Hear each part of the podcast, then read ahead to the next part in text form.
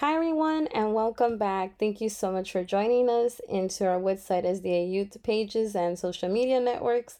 Thank you for engaging us with the 365 Days with Jesus or reading the Bible in a year challenge. We're already, like I said yesterday, the fourth book of the Bible, but we're in chapters today 24, 25, and 26 in the book of Numbers. Um, so we're continuing the story with Balaam. And Balaam was this um, quote unquote prophet and in which Balak, the prince of Moab, invites Balaam to curse the people of Israel. And as we read yesterday, Balaam's like, no, I'm going to obey God because he learned his lesson what happens when we are disobedient with God and the consequences of our decisions, either positive or negative. So Balaam actually blesses the people of Israel three times. And you, you can only imagine the prince of Balak, who sees Israel as a political, um, financial, military threat as like, oh no, like I wanted him to curse the people of Israel. He ended up blessing them three times. And I just want to give a little um parentheses in this, a little break. Reading God's word each and every day just brightens my mood and it helps clear my mindset. So I highly encourage each and every one of you if you guys can um, read God's word early in the morning, something I'm striving for. I, I I'm not always perfect at it, but if you can even in the night or midday, whenever it is, but it's really good to start reading God's word in the morning, right before your workday or before your studies, depending on your schedules, um, before whatever heavy schedule you have, just because it helps give a different mindset and a different perspective. I am learning when I start reading God's word right before my workday, because I work in the daytime um, as an educator, so I realize when I start early in the morning, I read God's word, like one of the first things I do, I realize my day doesn't go perfect. It doesn't even sometimes go great. However, this, my mindset, my perspective of my day, despite the challenges, despite the tribulations, despite the hardships, despite the joys, despite the peace, despite all the good and the bad, the ugly, my mindset stays peaceful. My mindset stays clean. My mindset is more adaptable to the triggers and through the temptations and tribulations of life. So, if you guys haven't experienced that, I highly encourage you guys to give it a try. I promise you it's gonna change. And if it doesn't, please let me know. But I I haven't heard anyone who has started their um day or their evening, however your work or your school schedule is, where they read God's word and they don't reap a benefit, either if it's spiritual, mental, physical. So even educational, um, intelligent wise, it just reading God's words make you more intelligent, makes you be more patient and and it makes you understand and be more mindful of many things. So I wanted to give that little tangent. I apologize for that little tangent, but I also don't because it I just want to remind you guys the rewards and the benefit of connecting to with God and God's word. So Balaam, as I was saying before, blesses the people of Israel three times, and you can imagine Prince Moab was like, I am upset. But he also um sends curses to Moab and to the different nations that would be potential enemies of Israel. So that was very significant of this reading. And this is all from the Holy Spirit giving this um guidance and these words, these oracle, this message to Balaam to say it to all these different kingdoms. So very, very interesting that when what God blesses, no one can curse, and what God curses, no one can bless. All right, the sin of Peor. Um, so it's funny because in Spanish, peor means worse, and there, there's a kind of word for I see in the in chapters um 25 in the book of Numbers. So in verses 1 through 9, I want to just do a read just because I want you guys to pay attention to what's going on. So Israel settled and remained in Shittim, and the people began to play the prostitute with the women of Moab, or being unfaithful to God. For they invited the Israelites to the sacrifices of their gods, and the Israelites ate the food offered to their idols and bow down to Moab's gods. Excuse me. So Israel joined themselves to Baal of Peor in worship, and the anger of the Lord was kindled against Israel.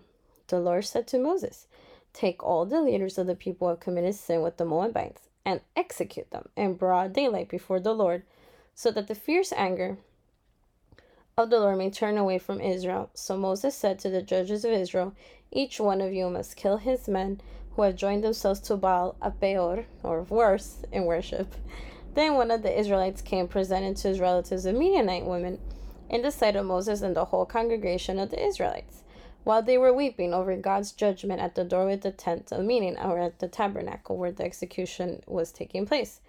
When Phinehas, the son of Eleazar, the son of Aaron, or Phinehas was the great nephew of Moses, or the grandson of Aaron, saw this, he left the congregation, took a spear in his hand, and he went after the man of Israel into the tent and pierced both of them through the body, the man of Israel and the woman. Then the plague of the Israelites stopped. Hmm. Nevertheless, those Israelites who died in the plague numbered 24,000.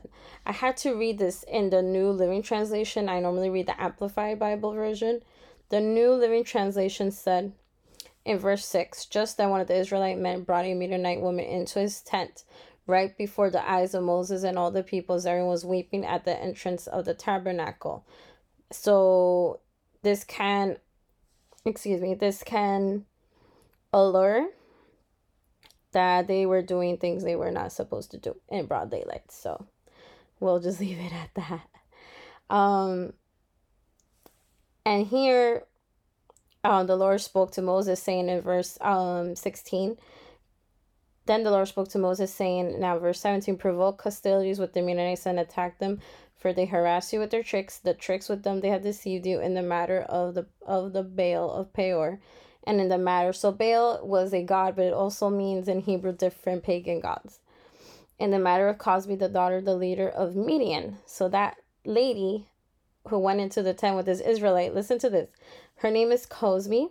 She's the daughter of the leader of Midian. Midian is a nation their sister who was killed on the day of the plague because of the Baal Beor. So I'm not um a wizard or I'm not a time wizard where I don't know what's going on. But this move, that move of her engaging with this Israeli seemed very political, seemed very spiritual. It seemed like a double edged sword, and it ended up destroying her literally with a by a sword by a spear. So there's I as a counselor I see the intentions. I'm like something was something was off with this person. I don't know what were her motives, but it seemed like they were not genuine. And she caused this Israelite to sin, and they both and ended up both dying, as well as the other people who committed the sin in worshiping other pagan gods. So now we're continuing with Numbers chapter 26, the last chapter chapter for today's reading. The census of a new generation. The book of Numbers, if you guys haven't read it, it's a lot of numbers. And in this whole chapter talks about the 12 tribes of Israel or the 12 sons of Israel, Jacob, and the number. And I noticed that the tribe of Judah has the most Israelites in this time. So it says like Reuben had 43,730. He was the firstborn. Um, Simeon had, trying to read the number, I'm so sorry, 22,200. The sons of Gad 40,500 and you can find them in the verses of chapters number 26. Um the sons of Judah were 76,500. That was the most Israelites of the 12 tribes of Israel. The sons of Issachar in total were 64,300 was the second contender. Um verse 26 the sons of Zebulon were 60,500. Now Joseph, Joseph's tribe are divided in two by his two sons, Manas, uh, Manasseh and Ephraim. In Manasseh, there were different clans, different tribes within. And then in Ephraim, there were also different clans. And there are total 52,700. I apologize. Manasseh, Manasseh's were 52,700 and Ephraim's were 32,500. So that was a lot. I, uh, actually, Joseph had the most. It was more than 80,000 Israelites. The sons of Benjamin in total were 45,600. The sons of Dan in total 64,400. Asher were 53,400. Naphtali were 45,400. And in total was 601,730. And there was a reason why God told him to make the census. Imagine counting all those people. Of course, Moses had his co-leaders helping him count. And and God said in verse 52, chapter 26 of Numbers, Among these, the land shall be divided as an inheritance according to the number of names. To the larger tribe, you shall give the larger inheritance, and to the smaller tribe, the smaller inheritance. Each tribe shall be given its inheritance according to its numbers. Makes sense. Why? Why does it make sense? Because if Joseph had more than 80,000 Israelites, you can't give them a land that only fits 20,000 people, right? So it, this God is a God of justice and of mercy. Um, and the Levites, we forgot the other, the brother Levi.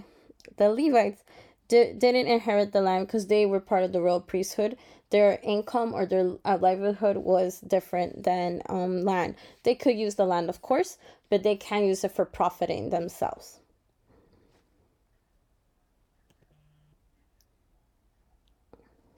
I just want to read this last verse.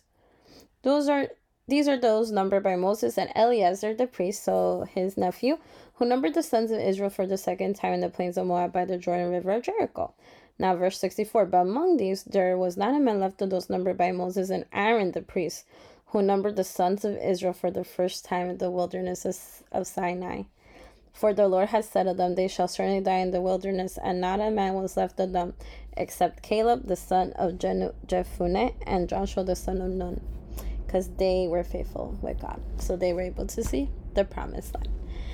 Not even Moses and Aaron did. So we must always face our actions with headstrong, but also with love and humility and accept the consequences of our decisions, either if they're positive and negative. And I think the book of Numbers has taught us that very well.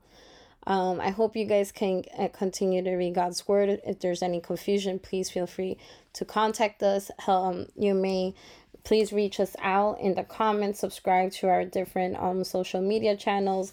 We are in youtube iglesia hispana de woodside. We are on facebook with woodside sda youth. We are on instagram with woodside sda youth one. Follow us on spotify spotify and apple podcasts woodside sda youth. Thank you everyone. Have a great night or have a great day. God bless you